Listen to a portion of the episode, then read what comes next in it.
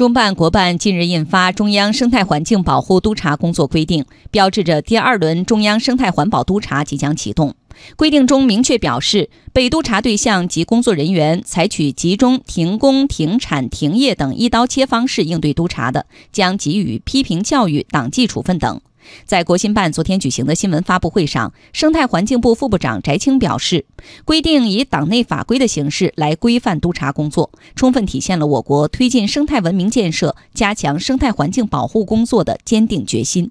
央广记者洪浩报道。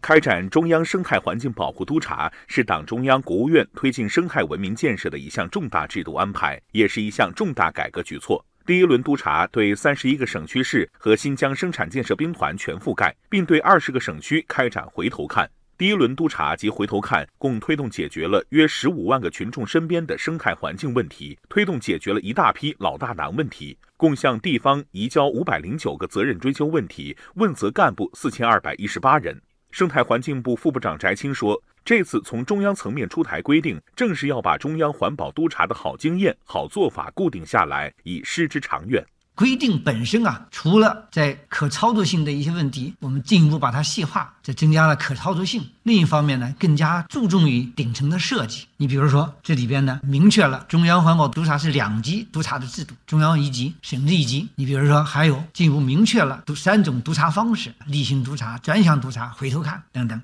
因此呢，这个规定的印发实施啊，将为我们更加深入的做好督查工作奠定了重要的基础。针对此前暴露出的一些问题，规定也明确划出了红线，例如禁止采取集中停工、停产、停业等一刀切方式应对督查，禁止故意提供虚假情况、隐瞒、歪曲、捏造事实等行为。翟青说，第二轮督查开始以后，在一刀切的问题上，态度依然是坚决反对。一旦发现将是情节轻重，对当地党政领导班子主要负责人或者其他有关责任人，依纪依法给予批评教育、组织处理或者党纪处分、政务处分。具体的，在进驻之前会发布一个具体的要求，对于我们的。被督查对象啊提出一些要求，要求啊要高度重视一刀切的问题，要求要坚决禁止一刀切的这种现象，要求坚决禁止紧急停工、紧急停业、紧急停产等这些简单的粗暴的这种形式。那么，当然在过程中，如果说再有这些问题啊，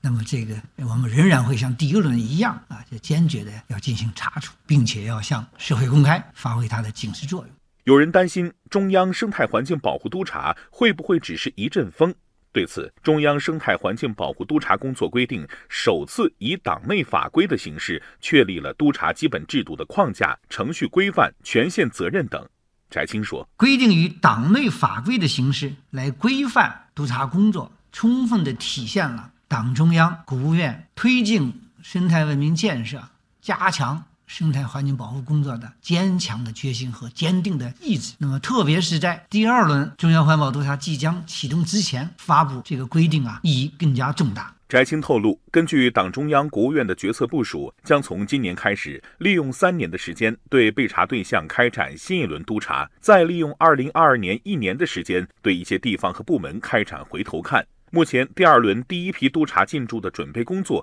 已经基本就绪，待中央批准之后，将于近期启动新一轮督查。